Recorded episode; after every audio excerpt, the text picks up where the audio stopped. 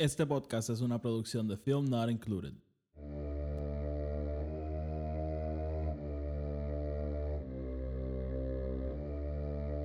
The Force will be with you. Always.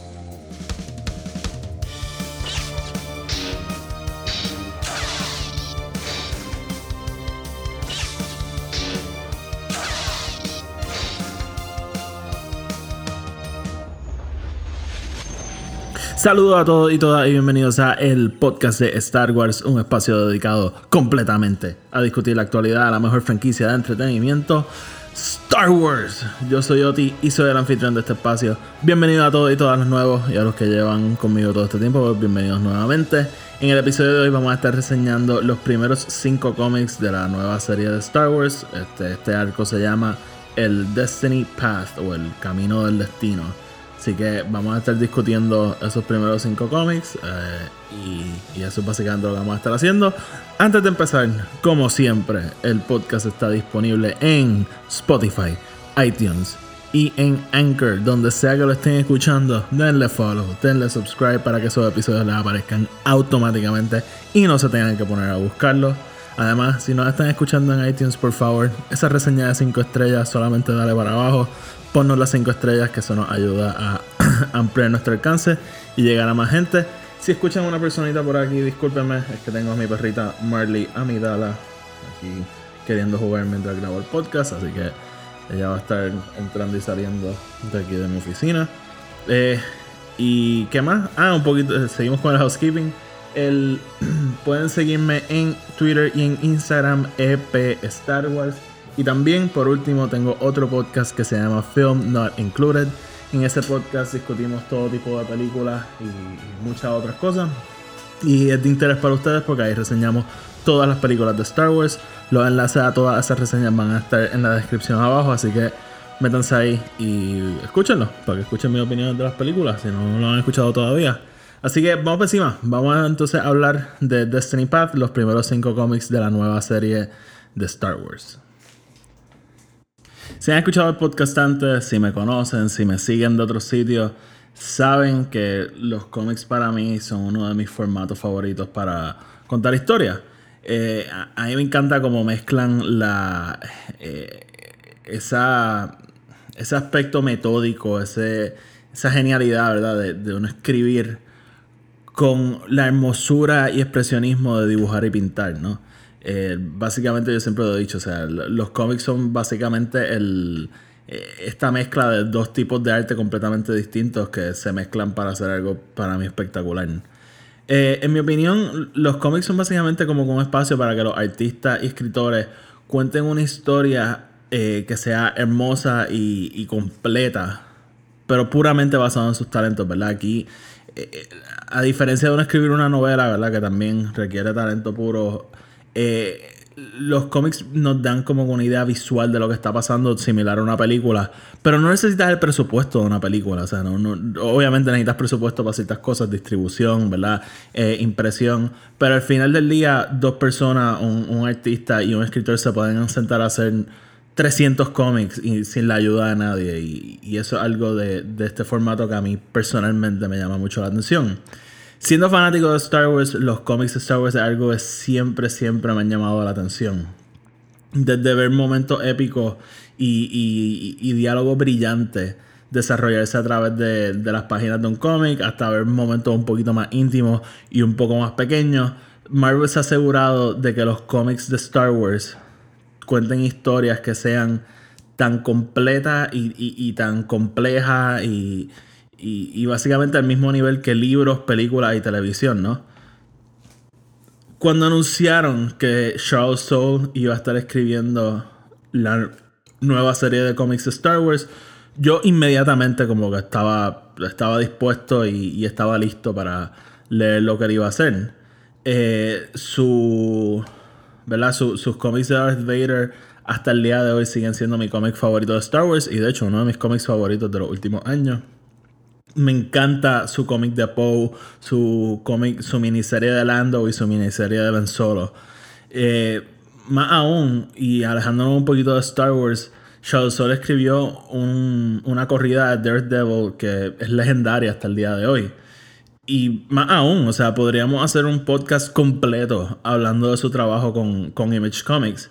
Pero básicamente estamos ya, estamos al tanto de que Charles Soule es básicamente una leyenda de cómics que está llegando a su peak y si es que no ha llegado, porque, o sea, yo creo que es alguien que está at the top of his game. Y, y vamos, Charles no solamente es escritor de cómics, Charles escribe novelas, como hemos discutido aquí en varias ocasiones, él va a estar escribiendo la primera novela de, de la High Republic. Así que él es, es una persona bastante inteligente y, y, es un muy buen escritor realmente, tanto en cómics y novelas. El, el, su novela The Oracle Year es muy muy buena. Así que Charles Soule definitivamente no, no tiene nada que probar como, como escritor. Yo creo que ya ha probado bastante. Aunque sí estaba bien emocionado para ver a Charles Soule escribir dentro de, de esta serie principal de Star Wars, tenía una pequeña preocupación. Para ser bien honesto, la corrida de Jason Aaron, que fue la, la corrida que vino antes de esta, que era entre eh, A New Hope y Empire Strikes Back, para mí fue más o menos. O sea, hubo momentos brillantes, ¿verdad? Hubo unos momentos bien buenos, pero hubo otros momentos que eh, como dejaron mucho, mucho que desear. En muchos momentos para mí era bien difícil pensar como que todo esto pasó entre A New Hope y Empire Strikes Back. Nuestros personajes pasaron por todo esto entre esas dos películas, que sabemos que son tres años, ¿no?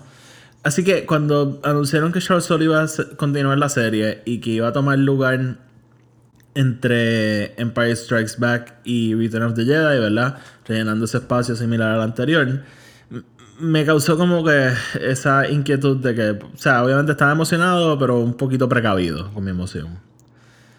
Antes de entrar a la discusión, ¿verdad? Como siempre, tengo que soltar una, ¿verdad? una alerta de spoilers. Voy a estar hablando este, de puntos específicos de, de la historia y, de cómo impactan a los personajes. Claramente, o sea, esto no es un, un como diría en inglés, esto no es un breakdown, vamos a ir, no vamos a ir página por página, momento por momento, detalle por detalle, porque realmente, o sea, perdería el propósito. Pero sí, como dije, vamos a estar discutiendo puntos específicos de esos primeros cinco cómics. Y yo lo que quiero es que eh, cada cinco cómics voy a sentarme hacer una reseña, porque básicamente eh, cinco cómics es lo que hace lo que se conoce en la industria como un trade paperback, que son básicamente estas colecciones de cómics que vienen volumen 1, volumen 2, etcétera, cuántos volúmenes hayan. Así que cinco cómics, por lo general, es un arco o, mitad de un arco de, la historia. Sigamos por encima. Vamos a hablar entonces en detalle de, de, de estos primeros cinco cómics. El, el cómic abre inmediatamente después de que Leia, Lando y Chewbacca rescatan a Luke en, en Bespin. Luke todavía evidente que está, ¿verdad? Eh, trabajando la revelación de Darth Vader en su cabeza, mientras el resto del equipo obviamente están lidiando con la pérdida de Han Solo. Solo hace un trabajo, yo creo que excelente, manejando el trauma y, y el estado de nuestro, de nuestro héroe a la misma vez que maneja el, ¿verdad? Porque él, lo maneja individualmente, pero también lo vemos a nivel colectivo, como, como todo esto afectó al grupo como tal. Pero a la misma vez, Charles Soule hace un buen trabajo de sí, está exponiendo todo este trauma, está exponiendo por lo que está pasando cada uno, pero no le quita este, de balancearlo con, con esas conversaciones entre nuestros personajes, ¿verdad? Un poco sarcásticas, un con un poquito de humor. Eh, yo creo que eso es algo que él logra balancear y manejar bastante bien. Después de un evento tan y tan grande, ¿verdad? Como lo es Empire Strikes Back, uno pensaría que, pues, Charles Soule dice, ok, vamos a coger estos héroes, vamos a mandarlos con la rebelión a que descansen un poco y, y, trabajen este, estos momentos, ¿verdad? Individualmente y, poco a poco los vayan superando. Pero Charles Soule tomó una decisión completamente distinta y tan pronto abre el cómic básicamente, suelta la rebelión en medio de un caos. Aprendemos que el imperio eh, logró tomar el control de las comunicaciones de la rebelión y ha logrado coger este, la, eh, el grupo de nuestro de nuestros héroes, ¿verdad? El, grupo específico de, rebeldes a donde Luke, Leia y Lando se iban a encontrar y logró y el imperio logró coger este, a este pequeño grupo y pillarlos contra una estrella, ¿no? Y se formó una batalla masiva, porque tenemos a un, están los, los, rebeldes en el medio, a una esquina tienen un sol o una estrella, y a la otra esquina tenían el imperio, o sea, los tenían pillados, pillados, pillados ahí. Eh, esta batalla honestamente es épica, es honesta, honestamente épica. Y aunque sí sabemos que nuestros héroes y la rebelión van a sobrevivir, Shao Soul logra como que ponerle eh, demostrar el riesgo y, todo lo que está en juego en este momento. Yo creo que eso es algo que él logra hacer bastante bien. La batalla como tal es bien emocionante. Y cuando la rebelión logra escaparse, o sea, yo sentía la adrenalina y sentía la alegría de que, coño, lo lograron. Ver el Millennium Falcon llegar a, a salvar el día, para mí fue como verlo pasar en el cine. O sea, yo estaba súper emocionado leyendo estas páginas. Así que props a Charles Soul por esa primera batalla que nos da. A través de. A través de esta primera batalla, conocemos a quien aparenta ser. A lo mejor no nuestro villano principal, pero un villano que va a estar recurrente a través de toda la serie, que es Elian Zara. Ella es básicamente una comandante de la, del imperio. Ella eh, una persona bastante fuerte en, en cierto sentido y que no va a parar en, o sea, no va a parar para nada este, antes de destruir a la rebelión. También aprendemos un poco sobre su historia. Ella es la comandante de la nave Tarkin's Will, que era un Star Destroyer que estuvo presente en la batalla de Yavin, que es cuando los rebeldes logran destruir, destruir el, el Death Star, el primer Death Star. Y durante esa batalla, eh, después de la explosión, la nave de Zara eh, con, ¿verdad? Como parte de la explosión, coge un cantazo bien fuerte y, no se destruye, pero sufre daños bastante significativos. Y Zara decide que ella no va a arreglar esa nave. Ella decide dejar los daños de la nave presentes y visibles para que sirva de recordatorio a todo el mundo del ataque de la rebelión al imperio, ¿verdad? Porque como sabemos, los miembros del imperio ven a la rebelión como terroristas. Así que como parte de esta propaganda, como parte de, ese recordatorio, ella se asegura que la nave no la arreglen y se quede con esos daños para que sirva de recordatorio.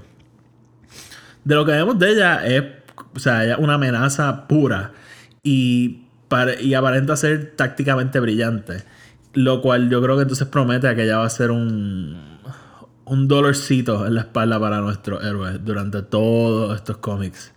Y más aún, su deseo y su motivación por venganza nos recuerda de que el lado oscuro de la fuerza no solamente está presente en los Sith, ni en villanos extraños que usan túnicas negras, por decir algo. Eh, o sea, Sarah sirve como un recordatorio de que el lado oscuro de la fuerza puede estar presente en todo tipo de personas y no es exclusivo de esta gente que tiene el acceso a usar electricidad por sus manos, por, por decir algo.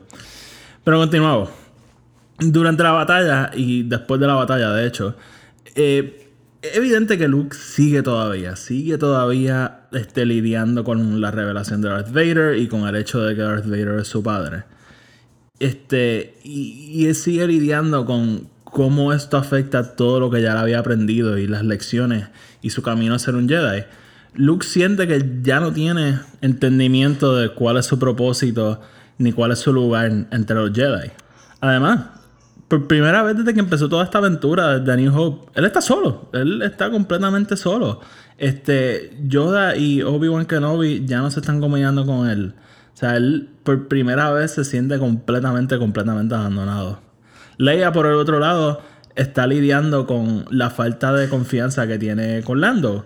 Mientras también está tratando de liderar una, liderar una revolución que, como ya dije, o sea, está en crisis, porque el imperio los tiene pillados y, están, este, han logrado accesar sus comunicaciones, ¿verdad? Y, como aprendemos, el, imperio tiene una, una, forma de saber en el momento que ellos se tratan de comunicar, lo identifican y se aparecen y los destruyen, o sea Leia está lidiando, además de con la pérdida de Han Solo y, la falta de confianza con Lando, tiene que lidiar con una rebelión en crisis.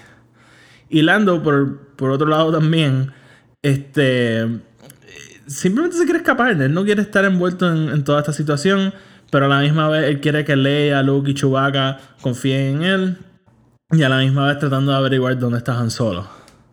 La rebelión, como ya dije, está en medio de una crisis, necesita una líder y, o sea, todo está en caos, todo un caos en estos momentos después de esa batalla. Que. La, dije, la, la batalla acaba triunfalmente, pero nuestros héroes y, y- y la rebelión están muy lejos, muy lejos de, de un estado triunfal. Sin embargo, eh, en medio de todo esto, nuestros héroes son enviados en una misión bien extraña, gracias a una visión más extraña todavía de Luke. Alguien en Bespin cogió el lightsaber de Luke cuando se cayó y lo está llamando para que él vaya a recogerlo. Así que esto lleva a todos nuestros héroes, Luke, Leia, Lando y Chewbacca, los llevan una aventura nuevamente a Cloud City en Bespin. Sin embargo, ya sabemos que esta vez está controlada por el Imperio. Inmediatamente, este, cuando llegan allí, es evidente que, aunque Luke es el que tuvo la visión, Luke fue el que quiso regresar, Leia y Lando tienen agenda del regreso allí. Leia quiere aprender un poquito más sobre el proceso de, ¿verdad? de lo que le hicieron a Han- Solo, el, carbon freezing. Ella quiere aprender un poquito más de eso. Y Lando a la misma vez está buscando eh, rescatar a su gente, ¿verdad? A, lo que es Cloud City como tal. Pero específicamente quiere rescatar a su amigo Lobot. La misión a Bespin, como todo, es caótica. ¿verdad? Porque el, caos sigue a nuestros héroes. Eso es clásico en Star Wars. Pero eh, al final del día termina siendo bast- bastante exi- exitosa. Lando logra rescatar a, a Lobot y manda a Cloud City en un caos porque activó unos gases peligrosos y el Imperio no, sabe trabajar con eso. Eh, Luke no encuentra su lightsaber para aprender una lección bien importante que de hecho eh, me encantó es como una referencia a Jedi Fallen Order, ¿verdad? Pero él aprende una lección bien importante de que un lightsaber no te hace Jedi, ¿verdad? El, lightsaber obviamente es parte importante de un Jedi, pero para nada lo es todo. Y Leia, aunque sí la capturan, ella sí pasa un mal rato, ella descubre que sí es posible sobrevivir el proceso de carbon freezing y de hecho consigue unos nuevos aliados para luchar con la rebelión, o lo rescatan, mejor dicho. Eh, la misión, obviamente, como dije, es caótica, turbulenta, pero al final del día nuestros nuestros héroes son exitosos. Al principio yo estaba un poco preocupado que esta misión a Bespin iba a ser una forma de tratar de explicar cómo más eventualmente cogió el lightsaber de Luke, que verdad sabemos que se lo da Rey.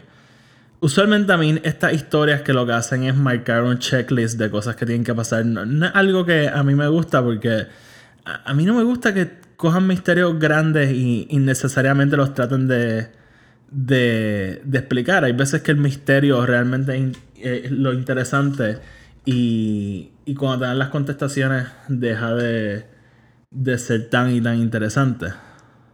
Sin embargo, esto se está convirtiendo en, mi alabanza a Shao Soul.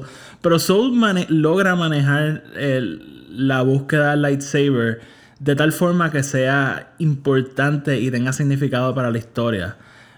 Pero a la misma vez, ¿verdad? Nos deja claro que sí hay una forma de que más encontrar este lightsaber. Así que sí deja esa puerta abierta, pero no lo hace. O sea, como que la, la búsqueda de por sí es importante para la historia y para el desarrollo del personaje de Luke. Así que, honestamente, eso pues, le, le doy los props porque ah, e- ese es el tipo de historia que a mí me gusta. Porque si, si leen, de hecho, mi, mi biografía en en Star Wars Editor, la página para la que escribo, o sea, yo pongo un quote de Ken Knapsack, que es uno de los anfitriones en, en Force Center, que es un podcast que a mí me encanta. Él, él siempre dice, Star Wars es sobre el, el por qué. No es sobre lo que está pasando ni, ni cómo está pasando, es el por qué está pasando. Y, y yo creo que eso es algo bien importante, algo de esa pérdida de perspectiva. O sea, hay ciertas cosas que la fanaticada pide que quieren ver y, y a veces la piden solamente porque sería visualmente cool para verlo. Y obviamente eso es parte de Star Wars, eso es parte de... Pero yo creo que siempre es importante no pensar cuál es el impacto que esto tendría en la historia. Así que me encantó que Charles Soul supo manejar esa situación específicamente. Después de los eventos en Cloud City, ¿verdad? Luke entonces siente un llamado a un planeta misterioso que él no sabe cuál es y nosotros tampoco. Eh, así que él entonces como que se separa de la rebelión y se va para allá porque la misma figura que capturó su lightsaber ahora lo está llamando para que va- vaya para allá y continúe su camino del destino. Así que como dije, se separan. Luke entonces se va a, encontrar a esta persona misteriosa. Luke entonces a este eh, llega a este, este planeta, ¿verdad? Que, que es desconocido para él. Y finalmente encuentra a esta persona en su visión. Quien descubrimos que es Verla. Verla es un personaje que conocemos en los cómics de Darth Vader, escritos por The Charles Soule. Así que me gusta esa conexión ahí, ¿verdad? Que, él entonces trajo a este personaje que le introdujo en aquel cómic y lo trae a que participe de la historia ahora. Y fue bien interesante, de hecho.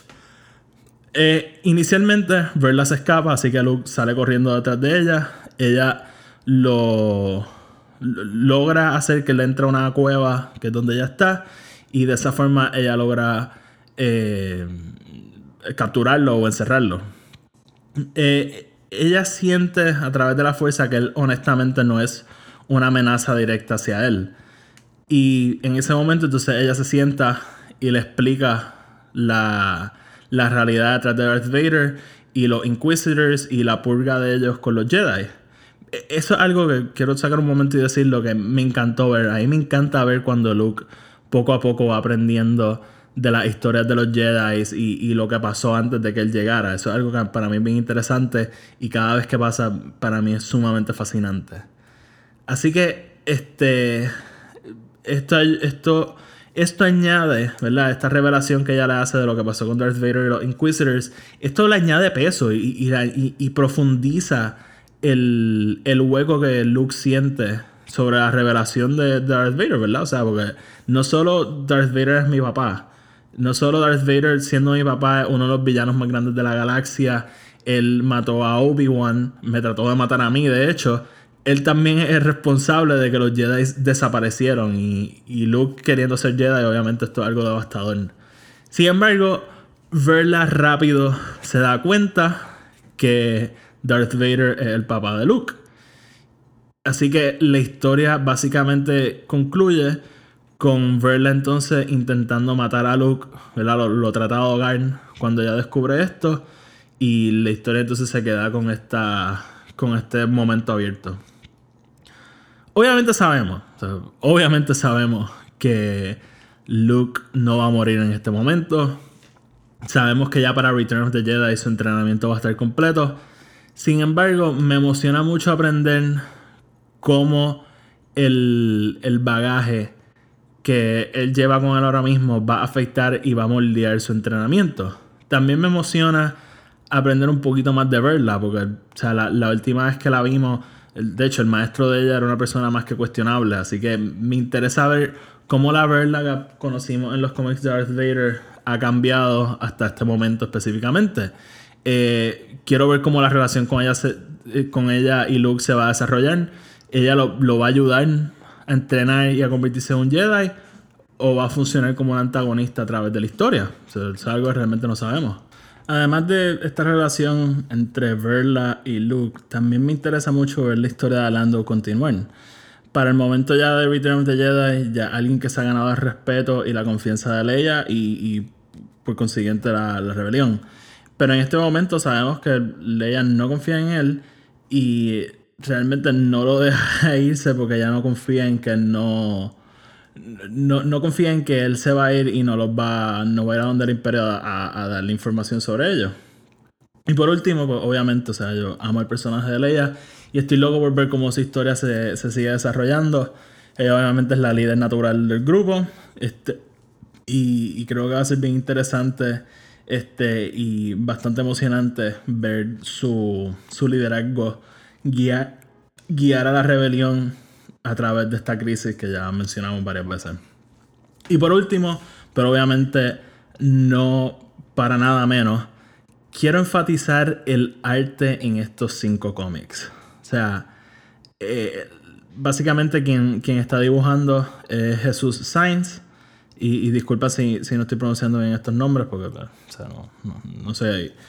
No, tampoco es que yo soy experto pronunciando cosas. Este, están dibujados por Jesús Sainz y están coloreados por Arif este, Prianto, eh, Rachel Rosenberg y Dan Brown. Eh, honestamente, lo más que me gusta de esta arte es que es bastante fiel a cómo los personajes se ven en las películas, pero a la misma vez coge ciertas libertades para adaptarlo a, al formato de cómics y honestamente, o sea, el, arte es precioso. Yo, honestamente, el, arte me gusta mucho y, no es que sea algo súper distinto ni nada, pero me, parece un poco peculiar y, lo digo de forma buena, o sea, creo que, honestamente están haciendo un, trabajo muy bueno con, con el arte en estos cómics. Así que nada, para concluir y en términos generales, yo creo que el, esta nueva serie de Charles Soul empezó de una forma bastante emocionante e inesperada. Solo es alguien que claramente conoce a los personajes y logró a través de estos cómics explotar esos conflictos de, de ellos en este momento específico. El tiempo entre Empire Strikes Back y Return of the Jedi es obviamente mucho más corto que el tiempo entre A New Hope y Empire Strikes Back. Entre A New Hope y Empire Strikes Back son tres años. Entre Empire Strikes Back y Return of the Jedi, eh, un año nada más. Sin embargo, es un momento bien crucial para Lando, Leia, Luke y la rebelión. Todos están recuperándose de esas pérdidas masivas eh, a las manos del Imperio en Empire Strikes Back. Y por esta razón, o sea, estoy bastante optimista de que Charles Soule y su equipo van a continuar eh, contando historias fascinantes, ah, mientras a la misma vez toman, este, la llevan en dirección para entrar profundo en la esencia de cada uno de nuestros héroes. Eh, y el próximo cómic, el, que es el cómic número 6, está pautado para salir en septiembre 9 del 2020, una semana exactamente después de que están escuchando este episodio. Bueno, desde que salió este episodio, no sé cuándo lo están escuchando. Así que nada, mi gente, ahí tienen mis pensamientos sobre estos primeros cinco cómics. Eh, honestamente, estoy bien, bien contento con lo que han hecho hasta ahora. Estoy optimista del futuro. Eh, de hecho, otro cómic que está a punto de llegar a sus cinco. Digo, otra serie de cómics que está a punto de llegar a sus cinco cómics es la Darth Vader. Así que probablemente vamos a tener un episodio aquí discutiéndola porque honestamente es mi serie favorita ahora mismo. Pero este, estoy bien, bien emocionado a ver cómo concluye ese quinto cómic, porque hasta ahora la historia ha estado más que sólida. Así que nada, mi gente, con eso lo tienen. Gracias por escucharme. Si, si lo están escuchando en iTunes, por favor, ayúdenme con una reseña de 5 estrellas para que el podcast siga creciendo y eso para amplificar el alcance del podcast. Eh, me pueden escuchar en iTunes, Spotify y en Anchor. Y me pueden seguir en Instagram, y, en Twitter, EP Star Wars. Así que nada, mi gente, gracias por escucharme y que la fuerza los acompañe.